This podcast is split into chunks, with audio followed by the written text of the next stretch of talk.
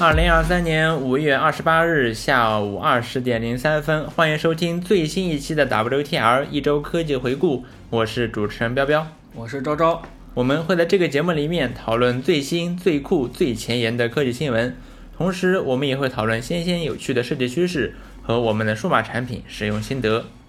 首先庆祝一下，我们现在小宇宙里面有五百个粉丝了，哇，这这这周的粉丝这个粉订阅量瞬间翻倍，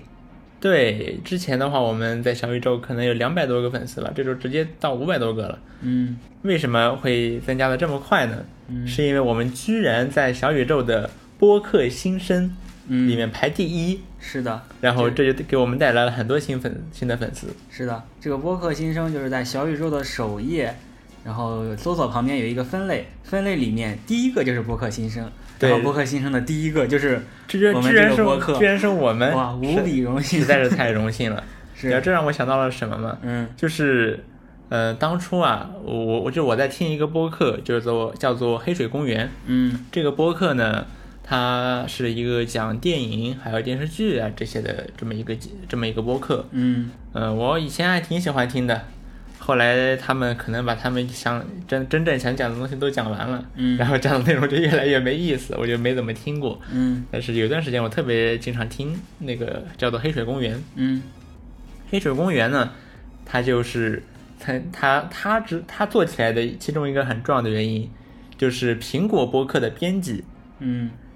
把他们在苹果播客的首页放了得有两三个月，哦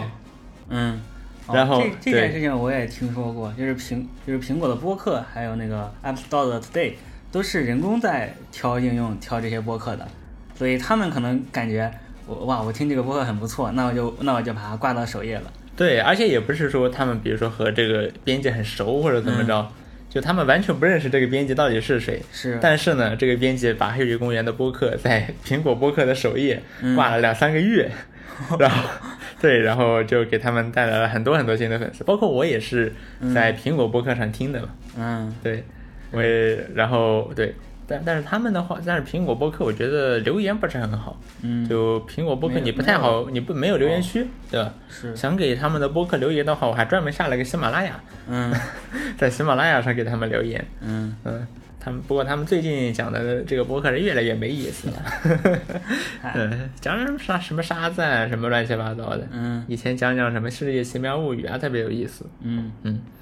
总之我们庆祝一下五庆百五百五百粉丝，对，这可能也和我们之前换的新的封面可能也有一些功劳，是的，我们之前的封面看起来非常像英语听力， 是是，这个封面看起来就就至少我们已想经不好我们看想了对我们现在这个封播播客的封面就想模仿那种报刊的感觉。是，像因为我们是每周科技新闻嘛，嗯那我们我们就模仿这种报纸的感觉。实际上，这个报纸呢，呃，这个这个封面呢，是我和昭昭一起用 Figma 画的，嗯，嗯，然后这这个封面里还包含了一张图，对。对，这然后这就是图一是个小小的迷图嗯得教你，生嗯成的。对，就是你得教你生成的，这个细节啊，我们在之前的有一期播客聊过，虽然我也不记得是哪一期了。嗯，行，嗯那我们来聊一聊本周呃然后发生了哪还些可科以技大事，不不不，我嗯们我们我觉得还可以再跟新观众介绍一下我们这个，呃，就是我们这个录制嘛，我们每周日啊，应该是周日，周日对附近会在哔哩哔哩，呃，晚上八点左右吧，会在哔哩哔哩来直播录制我们这个播客节目。是的，嗯，对如果你想有什么互动的话，就可以来是看一看。对，嗯但我估计听播客的也不太不是很 care 这个事情。至少我听播客的话，这个播客是昨天更新的还是前天更新的，哦我并不 care，对吧？它有我就听，没有我就不听。哦，播客这事儿，毕竟就是我干一些别的什么事儿的时候，就顺便听一听的，我也没有那么强的需求。嗯，主要我觉得还是我我觉得主要是互动吧。对对，嗯行，那么我们聊一聊本周发生了哪些科技大事儿。首先聊一聊 AI 大事儿。嗯，哎呀，到时候我们每周都聊，有段时间我们还曾经是所谓的每周 GPT 回顾呢，嗯，对吧？呃，AI 大事儿，首先是 Chat GPT 支持了使用必应进行这个浏览网络，嗯就是 Chat GPT 它有一个，如果你买了 Plus 会员的话，嗯、在 GPT 四那个选单下面，你现在呢可以应该是所有 Plus 会员、现在都可以看到，就是有个 browsing 的选项，这个 browsing 就是让 GPT 帮你上网查资料。以是，前有句玩笑话说让我帮你百度一下，嗯啊，现在真的成真了。嗯， GPT 帮你上网，帮你上网，对吧是？你给他一个问题，他可以直接帮帮你上网搜索。呃，然后以前呢，他用的是一个不知道什么搜索引擎，然后反正搜索出来的内容可以说是相奇关性差无相关比性啊很，低，奇差无比，就嗯完全没有相关性，嗯，完全没有使相用关体性。验也很差。嗯，它是一个一个一个网页那个模拟点击什么的，是然的后，有时候还会点击失败，或者在一个网页循环访问，是的，会有很多问题。会有很多问题。呃，然后呢，他最近换了必应搜索，嗯那必应搜索，其实你如果真的抠一下这个搜索结果质量的话，其实这和谷歌也没差那么多。是的，对，然后呃，用必应进行这个搜索，这个质量就一下子高了非常多。嗯啊，当然它还是会存在一些问题，就是还是很慢。 然后它它去访问一些网站，还是经常会访问失败，啊，不如川虎 Chat，不如川虎助理，对吧？嗯就是我们自己实现的这个川虎助理，在 GitHub 上也开源了。呃，然后呢，Chat GPT 也新增了一个对话分享的功能。嗯这个对话分享呢，呃，就是在你左边有一溜儿你的历史聊天儿，对，现在那里除了那个呃删除的按钮和重命名的按钮之外，就中间多出来了一个按钮，点一下你就可以分享你的聊天儿嗯给别人，然后就是一个以链接的形式，你也可以选择你要匿名还是要展示你的用户名啊等等。嗯呃，然后这个东西你收到这个玩意儿，打开这个链接，你看到的是就是一个网页，一个呃 OpenAI 的网页，然后展示了这个你和 AI 的对话，但是并没有左边的聊天记录啊什么的，就是纯粹的是对话展示。嗯然后下面还放了一个按钮，你可以点一下就可以在自己的这个账号里面去看继续继续对继续话，这个对对话它对这个按钮叫继续对话。嗯，我这个继续对话似乎存在一些小问题，哦吼，对，就是比如说我是用 GPT 四嗯嗯，和 AI 对话的，哦是。如但是果你没有，如果你不是 Plus 会员怎么办？那它会给你自动切换到 GPT 三点五。哎、你不是帕拉斯会员吗？啊、不，它它会有一个说明嘛，就是说，如果你不是的话，我们给你切换到这个默认的这个 model。但是你默认的是模帕拉型斯就会员，是也给你切换到这个 Turbo 了。哦，你刚才不是你打开我分享给你的 GPT 四的聊天记录，嗯你那儿显示的不是 Turbo 吗嗯， ？Turbo 不是三点五吗？呃，可可能吧，但是但是三点五它不应该显示的就是 GPT 三点五吗？那，所以呢，有结论吗？嗯，不你知道，你我知那个我嗯倒是没有、没有仔细测试一下。嗯，行吧。嗯然后下面一个事儿就是 OpenAI 最近似乎又在大规模分号了，嗯呃， 只针对的还主要是 Plus 会员。嗯和你的支付方式好像没什么关系。无论你是比如说用某某些这种虚拟卡的平台，还嗯是说是 App Store 支付的，嗯，这个和这个倒是没什么关系。可能主要原因还是在于 IP。嗯，就之前 Chat GPT 的那个 App 出来的时候，很多人发现，哎，居然可以直连 用，哎， 可能现在就遭报应了，嗯上钩了。 对，可能就遭报应了。当然了，这个现在这个 Chat GPT App 它也也已经屏蔽了这些不受支持的地区的访问，嗯嗯，那它现在还有一个途径，可以通过你这个付款的付款方式来判断，就是如果你在 App Store 来付款的话，它 App Store 能不能有什么？我你是通过哪个地区的 IP 来付款的？这么种这这些记录，你在问我吗？嗯，那我如果有的话，嗯那岂不是又多了一个？没有没有，App 检 Store 测的方式 App Store 这个它的支付方式啊，其实是保隐私保护是很严格的，嗯嗯、隐私保护是很严格的，就是呃，像像比如说 Surge 的作者，他想要反盗版，嗯还颇发了发花了一篇功夫，就是如何定位，如何这个定位用户，他为这事儿烦烦了很久，嗯然后最后他想出来一个办法，就是支付时间，嗯，啊，一个用户是什么时候支付的，当做你的唯一凭证。哦，所以只有支付时间，对，嗯然后下面一个事儿是 Bard 支持问答图片了，嗯。这是怎么回事儿？现在 Bar 的呃更新之后，它回答图片的频率非常之高啊，就是我随便问一个问题，它都它都非常积极的想要给一张在在在它的回答里面穿插几张图啊，不只是一张，有很多图。然后这些图其实也就是从 Google 上搜索出来的图片，并不是那种生成图片。嗯，配上一些图看起来还挺生动的。嗯，是，这还挺神奇的。嗯， Bard 在这方面已经领先 Chat GPT 了。是的，嗯，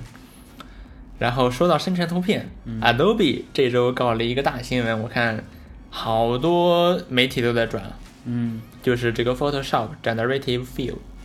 这个东西是什么呢？就是 Adobe 此前啊搞了一个这个 AI 图像生成器，叫 Firefly 萤火虫。嗯这个萤火虫呢，它就是我们熟悉的那一套，对吧？你可以，呃，你可以纹身图，然后你也可以，呃，初上我倒是没有仔细用过，因为这玩意儿说实话效果也不怎么样，嗯我倒没我没有用过。但是这周呢，Adobe 它把这个 Firefly 集成到 Photoshop 里面了。嗯然后集成到 Photoshop 里面一个重点功能就是这个 Generative Fill 生成式填充。比如说呢，你呃有一照片里面，对吧？呃比如说有一个有一个人，对吧？在一个背景里面，然后你把这个人啊用一个套索工具给圈出来，然后填充一下，哎，这个人就不见了。然后它给你直接填充一个，比如说背景的这种样子。嗯呃，然后你也可以在比如说在裁剪图片的时候，呃，这个把图片拉伸，就是你把这个裁剪框拉的比图片本身还要大，嗯那么多出来这一部分呢，它也它也会 AI 自动填充掉，嗯呃，就像就像这样，呃，功能还是非常强大的，还是非常强大的。嗯嗯，然后你也可以在跟这个过程中间，你可以输一些这个文字的 prompt，然后去控制它生成出来的到底是什么。是，这个东西呢，其实啊，像像是这种智能填充，Photoshop 很早就已经有智能填充了，嗯只不过它原本的智能填，它然后它原本的智能填充也可以做，比如说在你拉长图片的时候自动给你填充一下，嗯只不过它原本只能填充比较简单的这种这种纹理，有规律的对，比较纹理比，而且得很有规律的纹理，它才能填充。嗯、但是现在这个 generative fill 就非常非常的自由，非常非常的、嗯非常非常厉害。呃，其实这个功能我们倒也不是第一次见，我这我们玩 Stable Diffusion Web UI 的，对吧？嗯这个这这个这这个叫在 SD Web UI 在在在 Stable Diffusion 里面，这个叫 InPaint，嗯对吧？这个你涂掉一部分图片，然后你重新生成，那这个这个其实是很常见的一种做法，嗯只不过呃 Adobe 把它集成到了 Photoshop 里面，这就非常的有用了。是，呃，因为你对吧？毕竟你是 Photoshop 呀，对，你是这个真正呃集成嗯对到了你的生产环境里面了。对，这比你去一个什么网站上或者 SD Web UI 里面生成一下，再导回 Photoshop，然后再导出去导回来，嗯也方便很多。 Adobe 走了这就在 AI 这块儿走的，我感觉最近还挺稳的。包括它之前还有那种自动剪辑视呃文字用文字来剪辑视频什么的，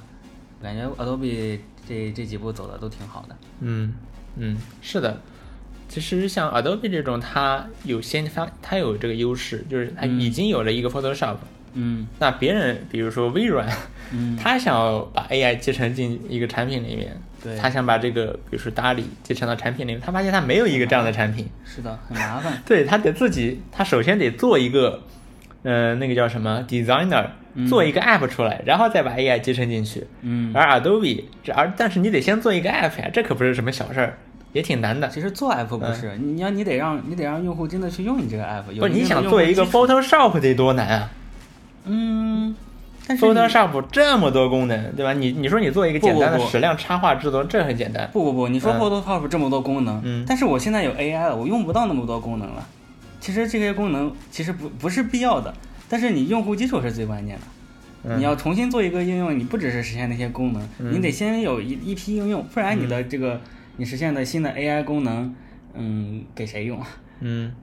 我觉得这是一方面吧，另一方面我觉得就是你得有一个，因为就是嗯但是像对 Adobe 它只需要集成加往已有的产品里面加一点 AI 进去就行了。嗯，那如果我是一个新的企业，比如微软，对吧？它得不仅要加入 AI，它还要把整个 App 做一遍。那这样一来，你的这个成本就会很高，你的时间你做起来也会很慢，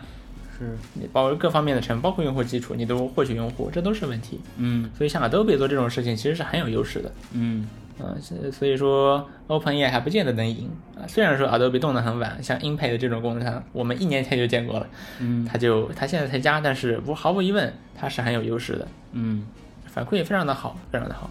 然后效果也不错，说实话，至少比以前的那种要好多了。嗯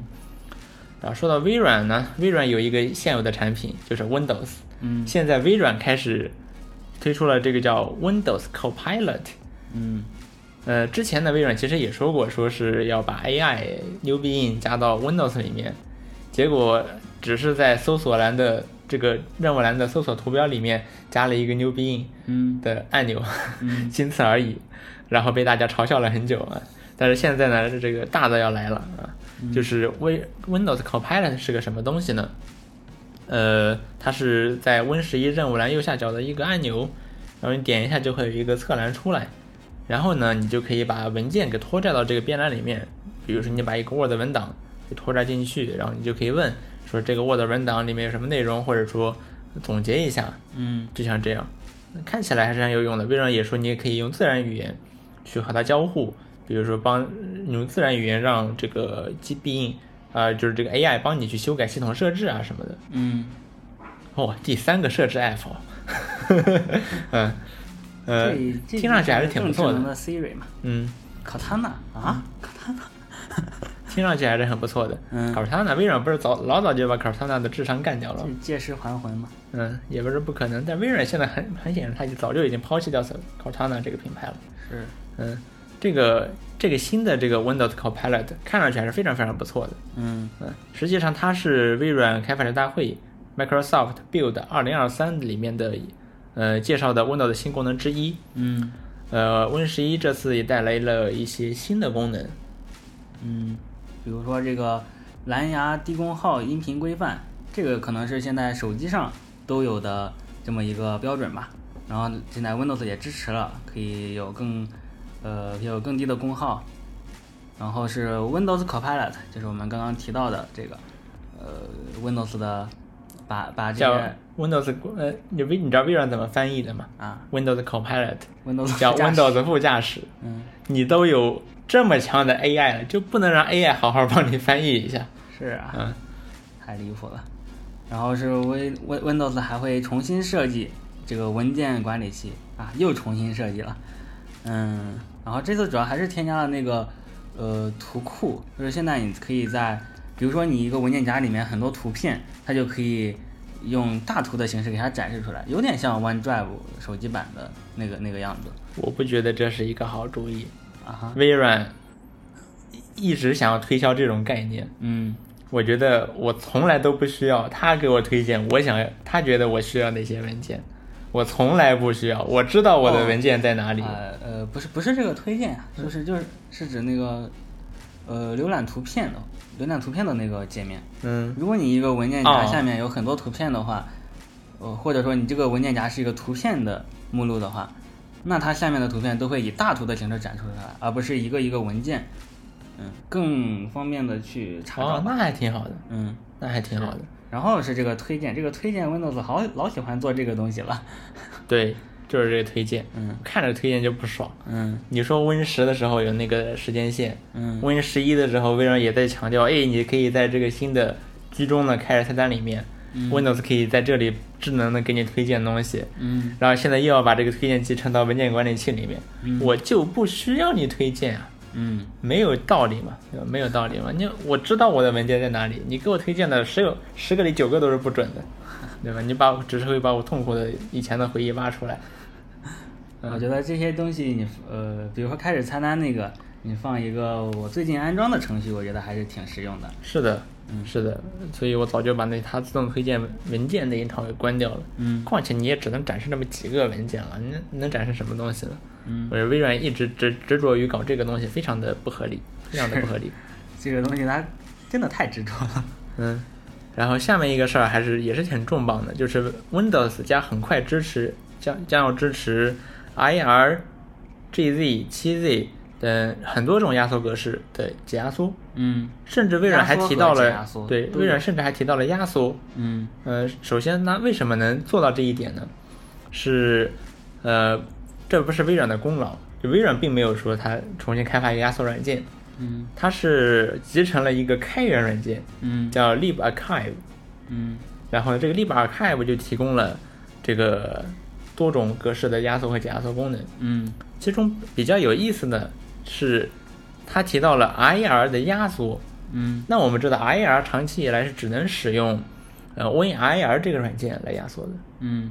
WinIR 它的这个就是 IR 格式啊，它的解压缩算法是公开的，所以很多软件都支持 IR 文件的解压缩。嗯，但是压缩只有 WinIR 这个软件可以做到，而 WinIR 是一个收费软件。嗯，那如果 Windows 本身就支持压缩 IR 的话，那还会有人购买这个 WinIR 这个软件吗？嗯，我相信百分之九十九的人是不会的。是啊。所以说， ，Win R E R 还发专门发了一条推特说，微软从来没有给我们说过这件事儿。对我们还以为如果这么干的话，是不是微软得要收购开发 WinIR 的这家公司啊？嗯，结果也没有啊，这 WinIR 也是和我们一样，看到微软的发布会的时候才发现，哦， 要集成了，啊，这很神奇，嗯，就很神奇。然后 Windows 还有一个功能刚刚漏掉了，就是这个 Windows 任务栏的这个标签和呃取消合并的功能将要回归了。这个在 Windows Copilot 那个宣传片里面也展示了，就是它现在会在图标后面跟上你这个应用的名字，这是然，后取还有取消合并，嗯，这怎么着？微软在 Win 十一的时候，骂回来了。嗯对骂回来了，在大量用户坚持不懈的呃这个长期的这个吐槽下，微软终于把这个功能加回来了。嗯这个是在 Win 十 Win 十一微软发布 Win 十一的时候做出的违背祖宗的决定，把这个功能给去掉了。现在还得加回来。是还得加回来，对吧？你用户习变就是微微软就一直不不不吃不长记性，嗯就比如说就就这种你强行改变用户习惯的事儿，那 V Vista 的时候哦，应该说是 Win 八的时候，微软就已经尝试过了，嗯就是你不能招这么任务栏就是任务栏，你不要动它，对吧？用你干加新功能可以，但是不要动我的任务栏。就 Win 八的时候，用户们，你 Win 八市场占有率这么低，对吧？没人买 Win 八，这是为什么？就是就是大家不喜欢嘛。就是这种强行改变用户习惯的事情，微软居然一而再再而三的做，真的实在让人非常不理解。嗯嗯，设计还是设计不统一。对，哦，说到这事儿啊，微软好像说微软又发布了一个叫 Fluent Fluent Design 二设计语言。嗯也就是原本的弗洛呃，然后我看了一下，其实啊，它的更新的主要还是 Web 和 iOS 和 Android 的部分。 没有对 Windows。对 Windows 用的其实还是 WinUI，就是 WinUI 三，嗯就 Windows 上的这个 Fluent Design 二就是 WinUI 三，就是 Win 十一的这一套。更新的主要是 Web 和这个移动应用。嗯我看了一下，觉得还是挺不错的。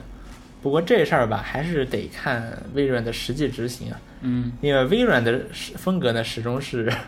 它在制作宣传片的时候，那个宣传片精美华丽，非常的非常的漂亮，看人非常的享用。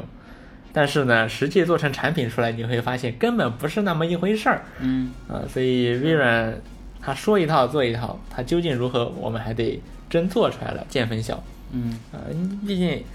到现在你还可以，而且微软它的做事儿也是一直啊也做不到，嗯、很执着，就是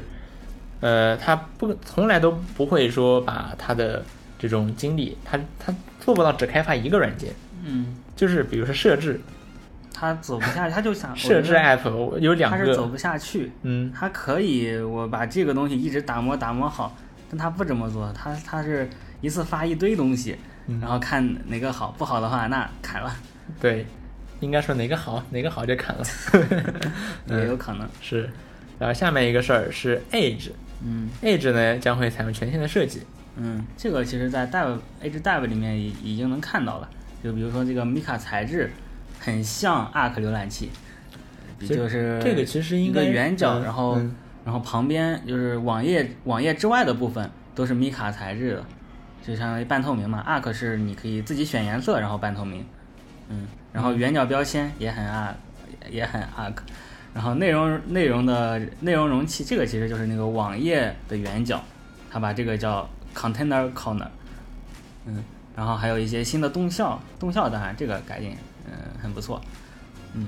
这个其实我们很早以前就有聊过，对，就是这个使用 WinUI 三的新版 Edge 浏览器。是的，那当时讲的是曝光，然后之后再聊是 Edge Dev 版，然后现在它是在这个开发者大会上，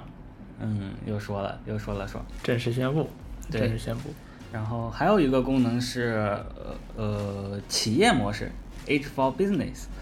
这个这个东西我觉得又是超 Arc 的，Arc 有一个 Space 的功能，是那个 space 吗？就是你可以切换不同的一溜标签页，就是你整个，包括你 pin 你一级、二级标签页，全那部么都，这个 Age for Business 又是什么东西呢？它就可以在相当于是在不同的 place 里面，你可以，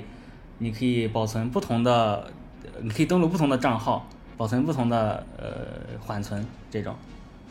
嗯，就相当于你可以把个人和企和你公司的那个账号给分开的浏览器给分开，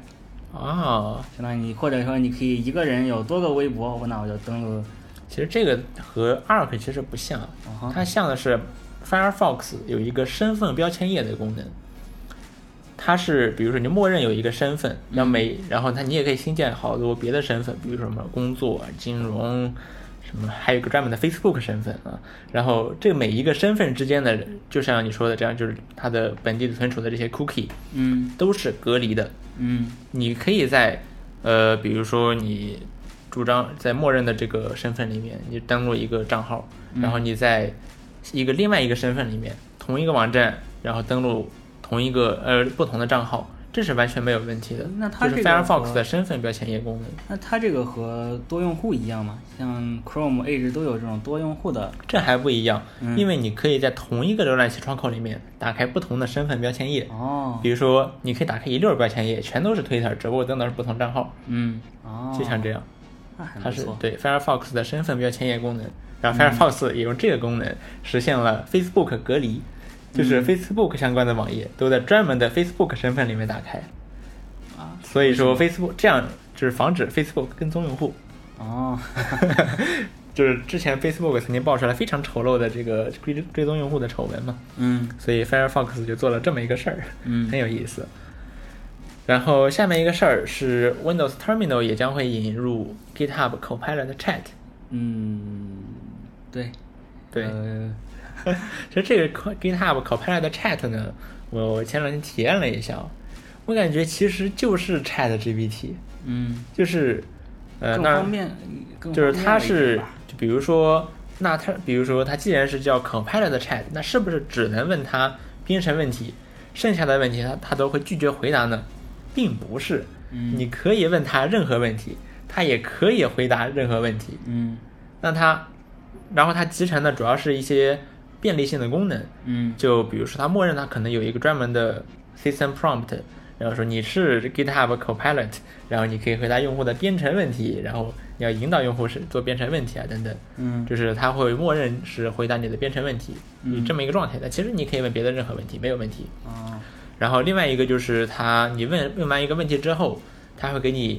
生成几个相关问题，然后你可以接着点一下，就可以使用它生成的这些相关问题来追问，就嗯，有点像是那个 PO 的那个功能，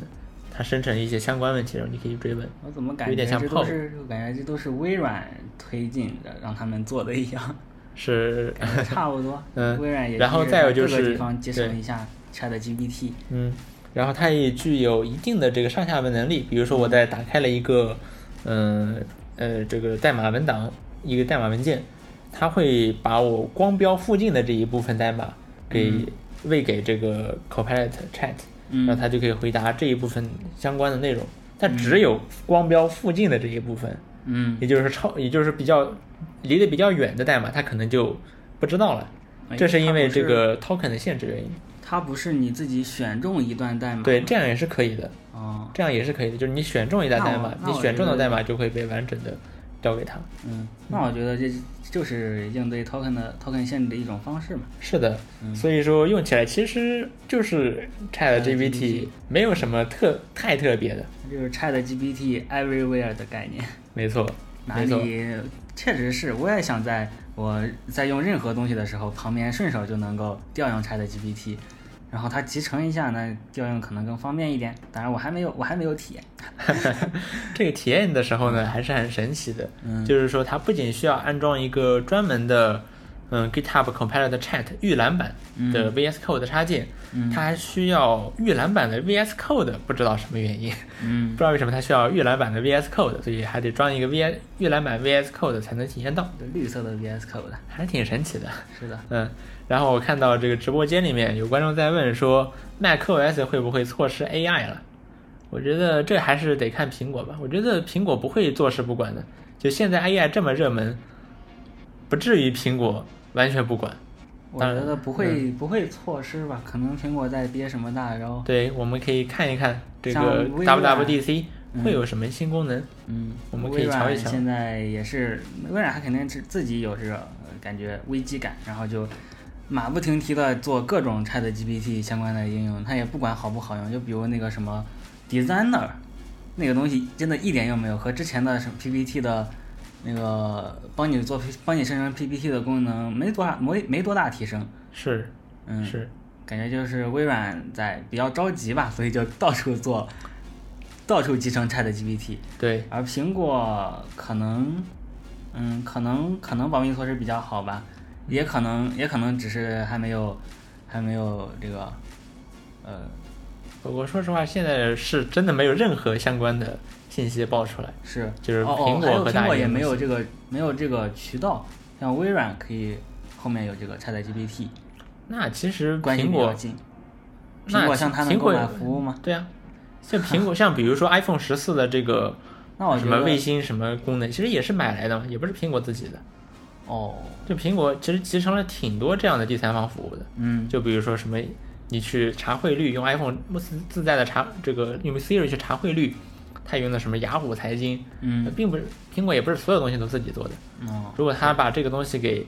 呃外包外包给别人，比如他可以找那个什么 Anthropic，就是那个做、就是找，比如说去买 Cloud，嗯，我觉得这没有问题啊，是对吧？这没有任何问题，是的，嗯反正总之，苹果这么大一个公司，不可能会不可能会坐视不管的。是不过呢，苹果现在更重要的重点可能还是 AR VR。对，尽管你可能看起来好像苹果好像落后了一个版本一样，嗯，但是我仍然相信 AR VR 会是下一个十年的方向。是，对，如果苹果能够，比如说它如果它能再做一个初代 iPhone 出来，嗯，它能再做一个 iPhone 出来，然后它又可以这个公司又可以繁荣十年，是，所以说这这个意义一点也不比这个大语言模型小。嗯，对，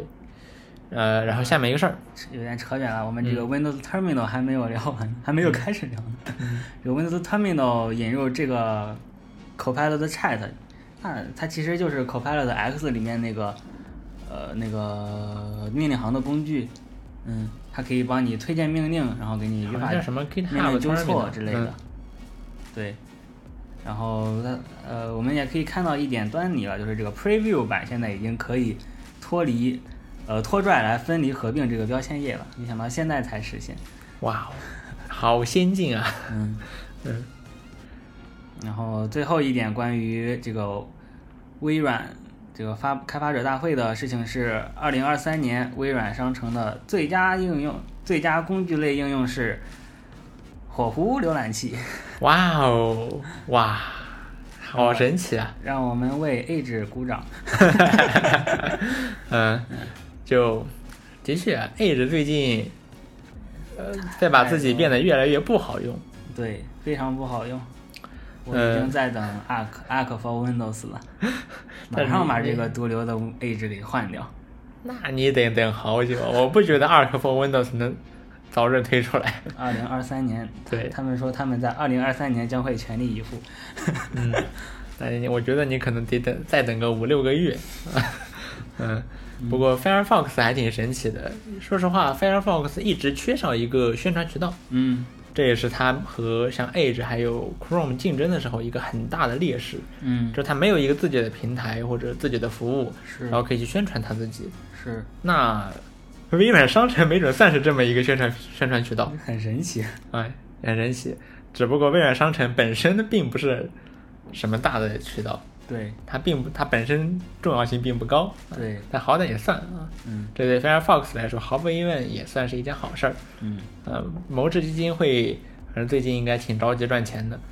倒不是因为说它突然间它就变性了，还是怎么着？其实是因为 Google 和它签的一个协议要到期了，嗯导致谋智基金会它的收入大幅下降。是然后那但是呢，开发浏览器是一个非常非常重资产的东西，你必须雇很多这样的高级工程师来开发。嗯那所以成本其实挺高的，所以说这呃，所以说谋智必须要呃想一点办法来赚钱， 嗯他必须想办法来赚钱。好，那么下面我们来聊一聊本周的科技琐事。第一件事儿是 Power Toys 更新了两个新功能，第一个是这个 Mouse Without Borders。这其实这个不是一个新功能，哦吼，微软很早就有在做一个叫 Mouse Without Borders 的独立 app，、就是微软做的，嗯哦吼只，不过现在是集成到了 PowerToys 里面。哇，这样吧，对，这个这个功能可太神奇了，你可以用一套键鼠来操作不同的电脑。是不是还挺 Universal Control 的？是啊，就但是只能在 Windows 电脑之间。是的，是的，呃，就是这么一个软件。其实类似的软件还挺多的，嗯是的包括也有一些软件能够实现不同系统之间的鼠标，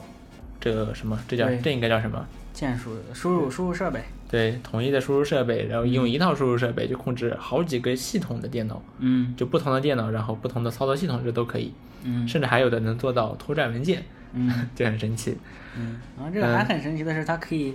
它可以远程连接，嗯，你可以连接到一个呃不在你身边的 Windows 的电脑。哇，这就很这就很好。嗯，非常的好，然后把它集成到 Power Toys 里面，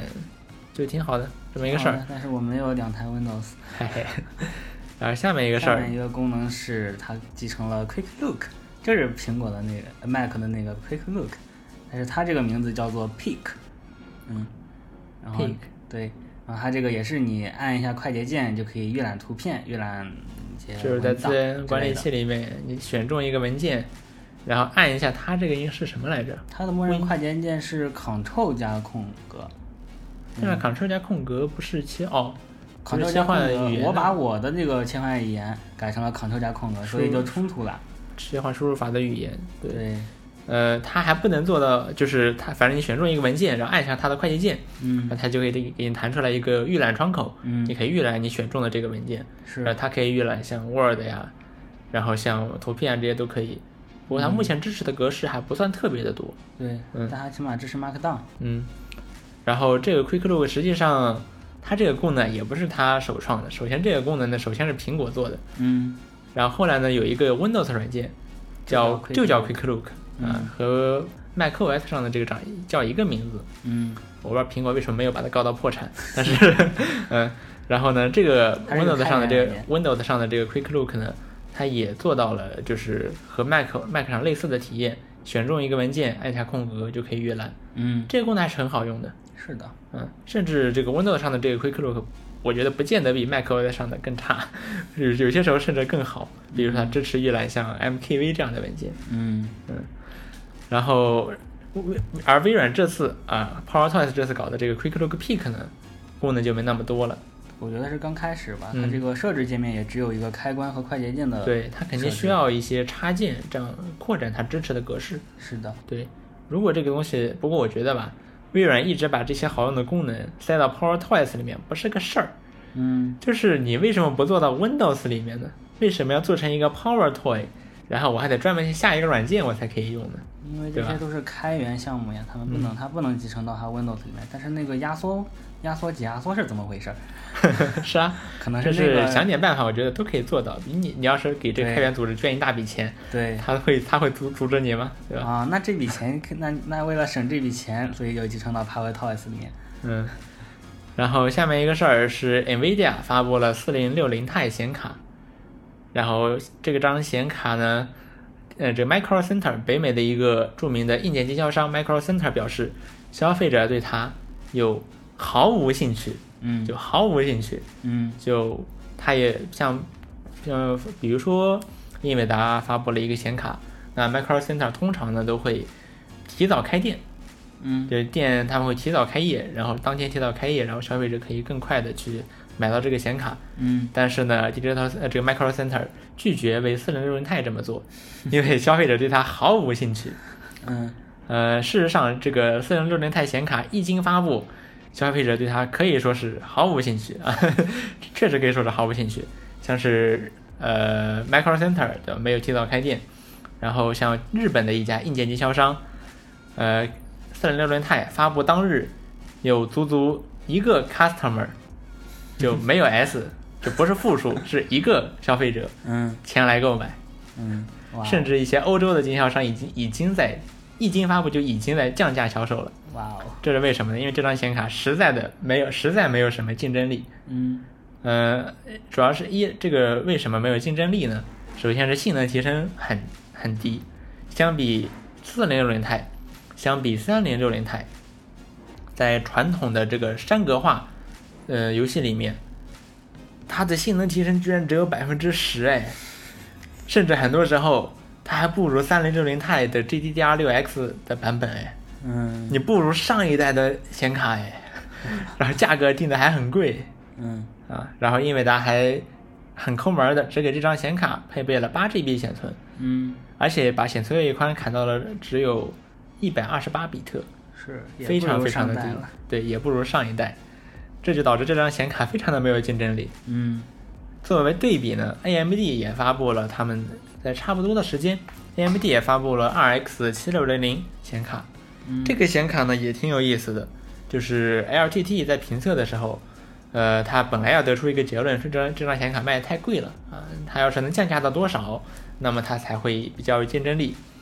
结果呢，在媒体解禁之前的三十个小时、嗯 a m d 突然宣布说这张显卡降价，嗯，然后正好、哇哦然后降到了 LTT 认为有竞争力的那个价格，哇，太神了。非常的神奇。啊嗯只不过这张显卡可能降价比较突然，所以这些经销商不见得会有这么快的反应。嗯，对，是只不过这毫无疑问是也是一件好事儿，是就终于有一个怎么说性能不错、价格还比较便宜的显卡了。嗯哦，说到价格啊，这个七六零零呢，它的价格是两百六十九美元，然嗯后四零六零 i 是足足好像是三百九十九还是四百九十九美元，还卖挺贵的。嗯然后下面一个事儿是百度不再是中国第一桌面端搜索引擎。嗯，这件事儿本有周有个新号还挺啊，对，这件事儿本周还挺热的。嗯，这是在那个 State Counter 这个网站上统计到的。这周的话，这个必应啊，然后就是超过了这个百度。嗯，必应居然有，比如说百分之四，接近百分之四十的市场份额，对，超过了百度的百分之三十几的 low thirties 的这个市场份额。对，但是这个 State Counter 他们也说这个数据有不太不有有比较比较异常啊，是，就因为像国内的这些站点，有些有些你有些无法溯源到你是从是不是真的从百度跳进来的，或者是从哪里跳转进来的，所以他说这边这这这边数据。呃，有点异常，但但是再一想，这好像也没什么问题，因为必应它不是发布了 New 必应，主要微软在非常激进非的常推激进广的，推广这个必应，对，有点成效。是，但哎是这只是桌面端，嗯，而且必应的口碑吧，就现在从同学们口中来看，嗯口碑也是要比比百度好的。对，就是你在国内你，对吧？你虽然用不了 Google，但是你用必应也比用百度强啊，嗯对吧？那百度是什么东西，嗯，对吧？脸都不要了。是，对但但要注意，这个只是桌面端的数据，然后这个所有设备还是百度比较高，不过比较高也没有很高，也对就百分之五十。是的，这个像百分当然百分之五十也挺高的，嗯但是我们在对比，比如说像谷歌，嗯，它在全球范围内的市场份额高达百分之九十，是其他的看起这来搜索就引是不擎可撼动。对，但是百度就没有谷歌那么不可撼动了。对，像必应还有搜狗，呃，都是百度的有力竞争者。嗯嗯是，然后下面一个事儿是，Apple 本周发布了一个新的隐私保护宣传片，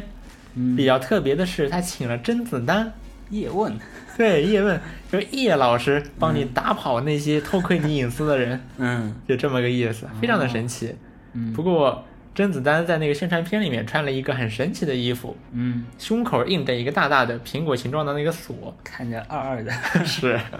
是。然后你打开苹果官网，你打开苹果官网，第一眼就看到了叶师傅在这么严阵以待等等着你呢， 看着也是非常的神奇。 是，嗯，然后这个宣传片好像反响还挺不错的，嗯哼。我看很多人好，包括很多媒体都有在转，嗯，因为请了明星啊，对，还有叶师傅，对吧？是太有意思了，是，嗯。然后这看上去也是专门给中国市场做的对，做的一个广告，嗯。然后下面一个事儿是，Thunderbird 雷鸟这个邮件客户端将会采用新图标，嗯，就是 Mozilla 的那个呃邮件客户端，对 Thunderbird，如果你用过 Linux 像五班头这样的桌面端的 Linux 系统的话，嗯它的通常他们的邮件默认的邮件客户端就是这个 Thunderbird，嗯，是的，呃，还是有挺多人在用的，嗯不过也没那么多了。 这是一个开源的邮件客户端，然后它也是 Mozilla 基金会旗下的一个产品。嗯嗯、m o z i l l a 基金会它旗下有 Firefox，也有这个 Thunderbird。嗯嗯，然后它的图标改的也和 Firefox 差不多了，看起来对更像是一个家族的产品了。没错，这看着非常的神奇，嗯，就是它抛弃了它用了二十年的这个图标。也确实够老的了。对，对。然后下面一个事儿是索尼推出了 PS 五串流掌机 Project Q。嗯首先呢，很多人抱怨说这个，就就是这个名字啊起的实在是太烂了。啊什么叫 Project Q？不明不白的。嗯嗯。第二呢，这是一个串流掌机，所以你首先需要一台 PS 五，哇然后它能才它才能给你从 PS 五上串流过来，嗯这也是一个槽点。嗯你你得先有个 PS 五，嗯它是 PS 五的一个配件。嗯呃，然后呢，这个 Project Q 它长得也很离谱，长得就好像是你把一个 PS 五的手柄，这个 DualShock Sense 手柄，从中间劈成两半儿，然后塞一个 Switch 的这个平板进去，叫 Project Q，嗯看着很神奇，嗯，嗯，看着很神奇。不过我觉得这个 idea 其实还挺不错的，什么 idea？就是串手柄流的形态吗串流掌机，串流掌机吗？对， 因为我我我一直想要搞这么一个串流掌机，我以前也搞过这个用 Moonlight，嗯呃，包括使用我的服务器中转，然后远程云游戏，但是是在我自己的电脑上远程的嗯远程游戏，我觉得这个 idea 挺不错的。比如说，我就我自我自己的电脑上，那我想装什么就装什么，哦不会受到云游戏平台的限制。哦那我想玩什么就玩什么嘛，对吧？甚至我不想不玩游戏，我我不办公，对吧？我用别的软件也没有问题啊，嗯，对吧？是然后就很还自嗯得由看它还得看看它串流的效实际效果到底怎么样。是因为一说串流，然后大多数人感觉都是不靠谱。对，嗯尤其是你是一个日推企，出了对吧？一你个在中国的这国国内的这个网络表现，对吧？嗯不见得好，啊你不推出见得了一好个新用呃新硬件，然后基本应用都做不好，这个这个串流很容易让人想到不好。嗯，是然后现在 PS 五有好多配件呢，嗯，对，买一包括那个 PS 五还要买对一个，呃你要你要体验到完整版，你得买一个眼镜，你得买一个耳机，你得买一个， 以后还能还得买一个掌串流掌机。嗯，这任天堂一看笑醒了，哎，下个 Switch，Switch 再推几年了。 呃，任任天堂直接不推 Switch 第二代，呃，嗯直接推出 Switch 云服务，现有的 Switch 接着用，也不是不可以啊，对吧？好，然后下面一个事儿是 Twitter 撤销了学术研究人员的免费 API，这个是什么回事儿呢？就是原本啊，Twitter 给这些研究人员们提供了一个 API，可以获取到 Twitter 上的这些推文的内容。嗯呃，然后就可以比如说追踪什么虚假信息啊，然后研究上研究研究这个社交媒体啊什么的，对干这事儿的。现在微软把呃不不是，现在 Twitter 把这个 API 给撤掉了，嗯，什么啊新的价格是四万两千美元一个月，我的天呐，这也太贵了！这是真的吗？马斯克是真的狠啊，嗯，那嗯，四万美元一个对月，哇，他之前撤掉这些做学术第三研究方也挣不了这么多钱的。是啊，对大部分对很多实验室来说，这恐怕都是一个沉重的负担。是啊，嗯，可能 Twitter 也不想不想大家来研究它，对吧？对马斯克不说了嘛，他的数据要用来训练 AI 呢。嗯他如如果微软用了，他也想告微软的，对吧？微软哦用了他的数据也得交钱，是，对吧？呃，这么个事儿，这么个事儿。但我想，如果你用 Twitter 上的数据训练一个 AI，我很难想象它会长什么样子啊！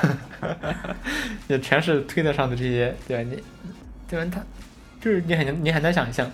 你很难想象。对，然后下面一个事情是，哦，B 站对这个全勤观看英雄联盟本赛季 BLG 的所有比赛账号赠送了一整年的大会员，哇，太神奇了！大概呃看了一下，大概是有七千多七八千个账号吧，嗯，然哇哦后 B 站是买了这个英雄联盟的独播这个比赛的独播权，哇感觉 B 站也没挣什么钱，现在还要再送大会员，嗯，是，就看就看起来 B 站好像没从它上面挣过钱，然后得送大通过送大会员来再去吸引大家去看这个比主赛。要是英雄联盟好像没有前两年那么火了。嗯哼，对，就是毕竟这就这一个游戏，你玩久了肯定还是比较，我你总得尝试上点新的吧。我就像我的不知室道友，就我他的们已室经友不其玩英雄实联盟了吗？对，就我的室友们，他们其实，我觉得从他们他们玩什么游戏，他们玩就玩最主流的游戏。嗯大家现就是现在最哪个游戏最火，他们就玩什么。嗯像大一刚进来的时候，啊，他们一直在玩英雄联盟，嗯啊，天天英雄联盟。嗯那最近在玩什么？最近不怎么玩英雄联盟了，最近在玩 Apex，Apex、哦 Apex 英雄，对吧？嗯呃，那我想，嗯这些 Apex 还有什么，还有什么绝地求生，这种 DOTA 大逃杀，这些好像还都是昙花一现。我觉得英雄联盟是一个对，非常常青的一个非游常戏。常青的游戏，然后其他的只是中间的一些点缀。你就算在玩其他游戏，英雄联盟有比赛，你这些老玩家肯定还是，我觉得大多数都还是会去看比赛的。嗯虽然我没玩英雄联盟啊，但是我觉得嗯他们都挺在意这种这些比赛。嗯，我也这么觉得。嗯，然后下面一个事儿是淘宝支持微信支付了。 Amazing，这阿里的阿里的产品居然支持微信支付了，对，嗯像这事儿，我记得很早以前好像就就开始提我们了有讲过这个事儿，就是好像是国家要求，就是我有你嗯要求的是你，这我要求的是支付宝可以调微信语音闪付来支付，然后其他的也一样可以相互调其他的。但现在看来，好像只有支付宝调云闪付，微信调云闪付，微信和支付宝这两家还是没能没没能没能相互调用。对，包括你们有观察过，比如说如果你用支付宝扫一个微信的二维码，嗯，或者微信扫描一个支付宝的二维码，会出现什么事情吗？哦，还挺神奇的。如果你用支付宝没扫这描么一干个微信的二微信的支付二维码，嗯，你支付宝会提示你说这是一个微信的二维码，你不能用支付宝 扫。但是如果你用微信扫支付宝的二维码，微信就没有任何特殊的这个操作，它只哦只是把这个二维码里面包含的这个链接给你展示出来了。 哦，那这不应该说微信产品做的差吗？是的，微信产品做的差，嗯就这么个意思。嗯。嗯，然后下一个还是和阿里有关的，这个阿里云盘永久分享的功永永久有效分享的功能、呃、被取消了，只有在在六月中旬之后，只面向它所谓的那个达人开放，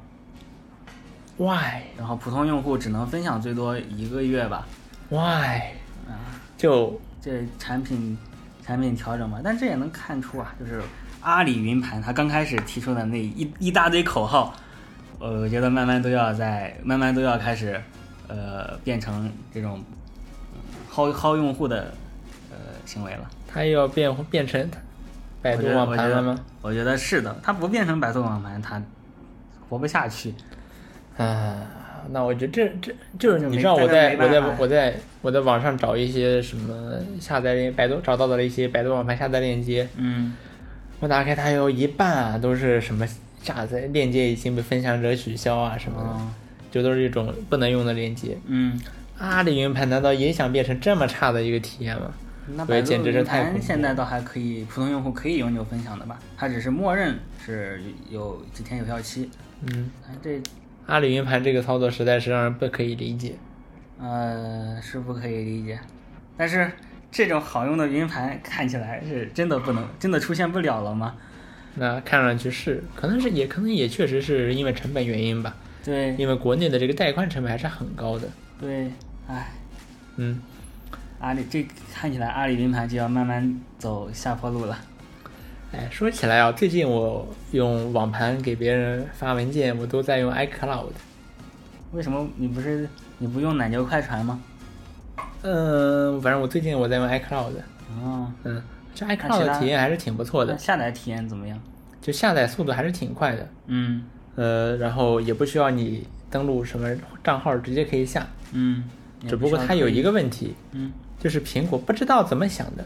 在安卓手机上会显示说不支持，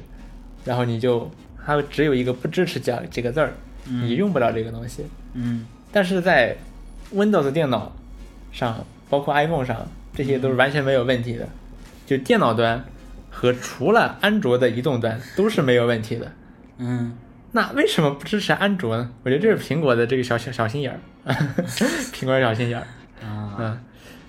然后下面一个事儿是，本周 Epic 送了新游戏嗯， ，Epic 从上周开始吧，开始搞它的夏季特卖，对每周都会送一款大作。对，这次送的是《辐射：新维加斯》，嗯，终极版，嗯， 上次送的是这个什么，呃，《死亡搁浅》普通版，嗯这个终极版听着好像就是没有什么升级包了，嗯嗯，当然这个游戏应该出了挺久了，是嗯，出了挺久了，不过辐射系列还是好玩的，没有玩过， 然后就是怎么说呢？这个游戏它虽然说贝塞斯达好像把它的名声搞臭了，嗯但它曾经还是非常非常火的，嗯非常非常火的是。我相信它现在如果出一个新的系列，还是会有人去玩的。嗯嗯。然后下面一个事情是我们本周的科技心得。嗯科技心得就是我们会分享一些我们日常使用一些软件的心得或硬件的心得，包括我嗯，们的设计心得啊等等。首先，我们来聊一聊 NTQQ。对，不是脑瘫，不是脑瘫 QQ，是嗯 New Technology QQ，啊，平时它这个命名啊是跟微软学的。对你知道你就是你知道 Windows 的内核叫什么吗？ ，Windows NT，对，这是微软在呃在什么时候？在两千年初的时候，嗯它提出来的这么一个内核叫嗯 Windows NT，、嗯用来是替换原本的那个 MS DOS。嗯呃，然后这个 Windows NT 它本身这个来由，这个为什么叫 NT 这个来源其实还挺复杂的，就是微软对它的官方解释叫 New Technology，但其实可能实际，但是实际上其实有比较复杂的原因，这就不多说了。总之，QQ 学了微软嗯，叫 NT 啊，但是 NT 呢，在中文里面有不一样的意思啊。而且而且这个 QQ 的产品经理啊，还把这个 NT 给前置了，嗯它叫 NTQQ，嗯嗯嗯，然后就然后这个 NTQQ 呢，它是 NT New Technology，它 New 在哪里了呢？它嗯它又在使用 Electron 开发。嗯当然，你可能会想啊，又是 Electron 啊，浏览器嗯，啊。那其实呢，这你也得，就是我现在以前我也觉得，嗯辩证的看，对，就要辩证的看这个事儿。以前我也觉得 Electron 就是垃圾，对嗯吧？为什么要 Electron 呢？你桌面 App 就应该有桌面 App 的样子嘛。嗯但是后来呢，呃，我觉得 Electron 也不能就这么一概而论。嗯就是 Electron F，我们为什么讨厌它？主要原因其实就是它性能很差。但其实呢，如果你做得好的话，这个性能不见得差。嗯比如说，我们都很喜欢 VS Code，那 VS Code 就是 Electron 开发的呀，嗯挺好用的，对吧？速度也很快。嗯所以说呢，Electron 也不见得就一定用中，一定就满。嗯只不过呢，很多用 Electron 的 app 都都很烂， 都很烂。嗯，呃，希望以后不要，比如说，但我还是虽然所以说，我现在觉得这个 Electron app 只要你做得好也没有问题，对只不过我希望还是能有一些，比如说像，呃，还是不要全都用 Electron。对，其实像这种大公司，比如说，我不希望以后，比如说说打开 Windows 文嗯件资源管理器，然后我可以按 F 十二键调出开发者菜单， 这就这这这就没意思了。对吧嗯，然我后们为什么要聊这个 NTQQ 呢？因为这周我终于用上了 Windows 上的脑呃 NTQQ 啊嗯啊，这个这个事情其实是上周还是上上周，他就已经开始在招那个真正的公测了。就是任任何一个用户，任何一个用户，普通用户只要都可填了以嗯他的问卷都可以来用。但是我为什么一直用不上呢？我发现我没有下载它的最新版，啊，就是它问卷里面包含了一个下载链接，但是我之前已经从我已经下落下载过，就是已经在内测的那波人他们发出来的那种那种安装包安装包，然后我就没有下载最新版，所以就一直登录不上，然后直到这周才发现，你只要下了最新版，填了那个表，马上就可以用了。嗯，哦，那我们为什么这么激动嗯呢？这是因为原本的这个 Windows QQ，包括 Windows Team，实在是做的太太没用了差了，嗯，太很差了多历史包袱，然后性能也非常卡。对我比较印象深刻的有有几个吧，比如说我，我比如我们其实有很多人在推荐 Team，啊，其实 Windows Team 是其实是比 Windows QQ 要我觉得好是用一点的，我觉得是设计风格好，嗯嗯要好用一点的。更但显是，所以我主要用的也是 Windows Team，然后 Windows Team 就存在很多问题。我印象比较深刻的，就比如说它有段时间它会内它会内推泄露，对，然后用那一段层泄露时了间直接对卡死。对，直接卡死。然后基本上就是你笔记本电脑，你一盒盖儿，你你网络就断开了嘛。嗯，让你你再重新打开它，然后连接上网络，这个时候 Windows Team 有很大的几率会卡死，嗯然后你得在任务管理器里面杀掉它，嗯，然后重新打开它，是非常的离谱。是，然后后来修复了，嗯但是它还有一些其他的体验，比如说这个联系人呃消息列表，消息列表你滚动的时候不跟手，非对常卡。对，我不知道这是为什么，呃，当然这可能哦，这好像就是那个 WPF 的锅，哦吼，就是我也、我以前啊也试过用，呃，C 加加写写 Windows App，当然没没有没有写得多么深入啊，嗯但是我就发现了这一点，嗯就是 就是写出来的那个 Windows App 呢，滚动就是不跟手的，滚动条就是不跟手的。那 LLT 做的还挺跟手的。嗯嗯，这可能也需要专门的适配，就默认情况下是不跟手的。嗯，然后就在我昨天卸载完 Team 之后，我还试了试登录真正的桌面版 QQ，我发现桌面版 QQ 的流畅度呃实际上是比 Team 要好的，但是我不喜欢它的那个分体式设计，对对嗯嗯，不够不够现代，是，然后包括 Windows Team 还存在很多缩放方面的问题，嗯比如说就是我我的缩放倍率如果改变了的话，那么它的这个界面就会变得很模糊。嗯那我这我必须要重新启动它，才可以得到一个正确的、清晰的这么一个 UI 界面。嗯但是说实话，大部分的这些现代的软件，尤其是你像这样我 QQ 这种使用率很高的软件，嗯都已经做了这种呃这个分辨率缩放改变的适这个适配工作了。嗯，无无论你这个动态分辨率怎么改，反正你它都能看起来调整到始终最是合适的对始终是清晰缩的，放，对。但 Windows Team 做不到这一点，就是不现代嘛。对，嗯，然后 NTQQ 最大的感受就是太流畅了。终于，从来没有用过这么流畅的聊天软件，嗯比微信好，甚至我觉得可以和那个 Telegram 扳扳手腕了。哇，这么高的评价，对，相当流畅。嗯，还有还有那个表情加载界面，就 Team 上我我也不知道什么时候它会让我重新加载，然后我的那那个收藏的表情它要一个一个的加载，我有时候发表情要等半天。嗯，然后这些问题全部都没有，包括还有它这次可以，呃，你聊天记录再多也没关系了。我就把我之前之前囤积的十 GB 的聊天记录全部导了进来，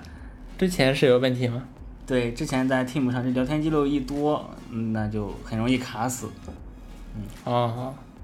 嗨，然后这个但是嗯导入聊天记录的事情也很有意思啊，就是 QQ 它其实这个新 QQ 它是先去搜索你呃老版的 QQ 那个聊天记录的目录，是在你的 Documents 下面有个 Tencent File，里面有你以 QQ 号开头的那个文件，然后 NTQQ 是在这个文件夹下面新建一个叫做 NT 杠 QQ 或者 QQ 杠 NT 的这么一个文件夹，里面再放上一些呃一些新的新的聊天记录结构什么的，它是这么来操作的。哦，但是我的备份是我相当于有两份我的 QQ 号命名的这个文件夹，那我怎么办呢？我先去老版 QQ 里面，老版 QQ 里面可以从文件夹导入聊天记录，先把先用老版 QQ 把聊天记录合并一下，然后再去 QQNT 里面把这个把这个聊天把整个聊天记录再重新导到 NTQQ。这么神奇。是，嗯，有点有点神奇。但是呢，NDQQ 解决了老版 QQ 的诸多问题的同时，也带来了一些新的问题，嗯，比如说它做的跟狗屎一样的小程序，哦，它把小程序居然带到桌面端了，嗯、这个很离谱这，就导致了什么问题呢？嗯比如说朋友跟我分享用用哔哩哔哩给我分享了一个一个视频，对，它是用哔哩哔哩分享的 QQ 的功能做的，不是一个链接，嗯所以在 QQ 里面是一个卡片。然后我的电脑上，我点一下这个卡片，蹦出来的是哔哩哔哩 QQ 小程序的一个手机窗口，嗯，哇，太离谱了！然后我还没有办法找到找不到办法再让它在浏览器里面打开，是。就这个体验实在是太离谱了。就为什么不在浏览器里面打开呢？是的，很离谱。还有像知乎，知乎它分享也会有一个小卡片，下面写着小程序，但是知乎打开的话，就是从浏览器里面新建一个页面打开的。这还不一样。对，没搞懂。嗯，但是啊，这个小程序也莫名的非常流畅啊。我都我觉得它比我手机上打开小程序都要流畅。这 QQ QQ 团队对这个 NT NTQQ 的优化确认不错。嗯，对，嗯，不过我也觉得挺流畅的。不过，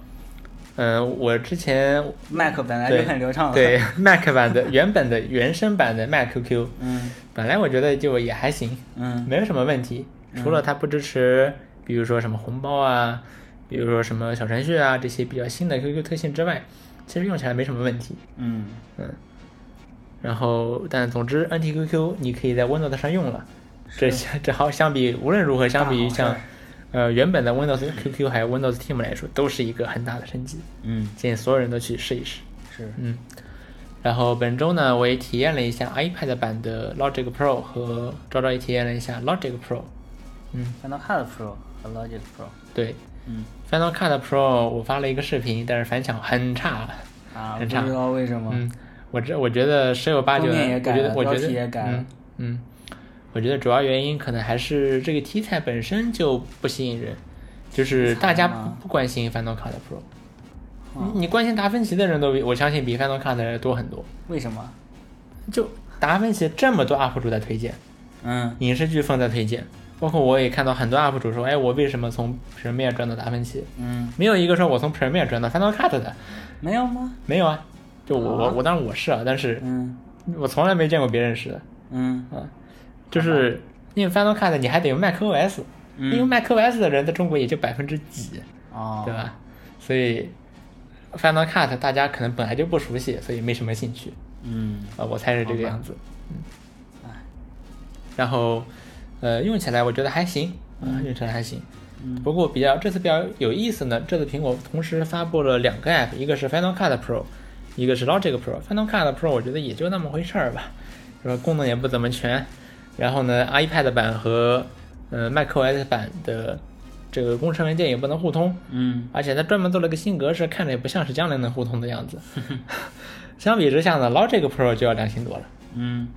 Logic Pro 可以和 macOS 版的 Logic Pro 共互通这个工程文件工程文件，然后功能也做得非常的齐全，也支持各种效果器啊什么的。嗯我觉得做的比 Final Cut Pro 要有诚意。嗯，嗯我在用这个 Logic，我我我只能测试这个 Logic Pro，因为我在用这个 iPad Air 三，它不能用 Final Cut Pro。但这个 Logic Pro 啊，我用下来，就是我作为一个非专业的使用者来讲，我觉得体验还是非常奇妙的。呃，酷乐队，酷乐队，很多人说酷乐队是对这个 beginner 很友好的，但是我觉得我不喜欢酷乐队那个来回跳转的动画，有点繁琐。但是 Final，但是这个 Logic Pro 你就可以在下面是你的，下面可以是你的键盘，然后上面是你的 MIDI 乐谱，你就可以很方便的录制这个 MIDI，或者是你自己再去，呃，自己再去一个一个编写这个 MIDI，都是很方便的。然后昭昭还用 iPad 版 Logic Pro，呃，做出来了《王国之泪》的主题曲。还原了一下《王国之泪》主题曲的开头一小部分啊。啊，我觉得还是效果很不错，要不给大家听一听。